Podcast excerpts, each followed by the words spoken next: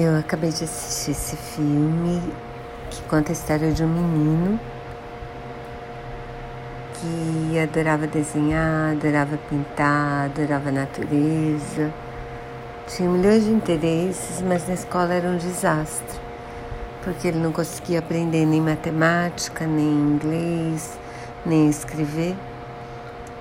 Ele é indiano, então ele falava hindi às vezes e às vezes inglês. Mas na hora de se comunicar na escrita era muito complicado.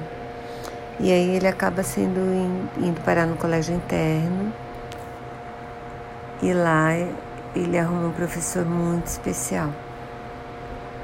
Que dá aula não só para ele, como para os pais dele, para o diretor da escola, para os outros professores. Então, bom, o filme é meio uma fábula, assim. Tem uma parte musical que é um pouco chata, eu achei.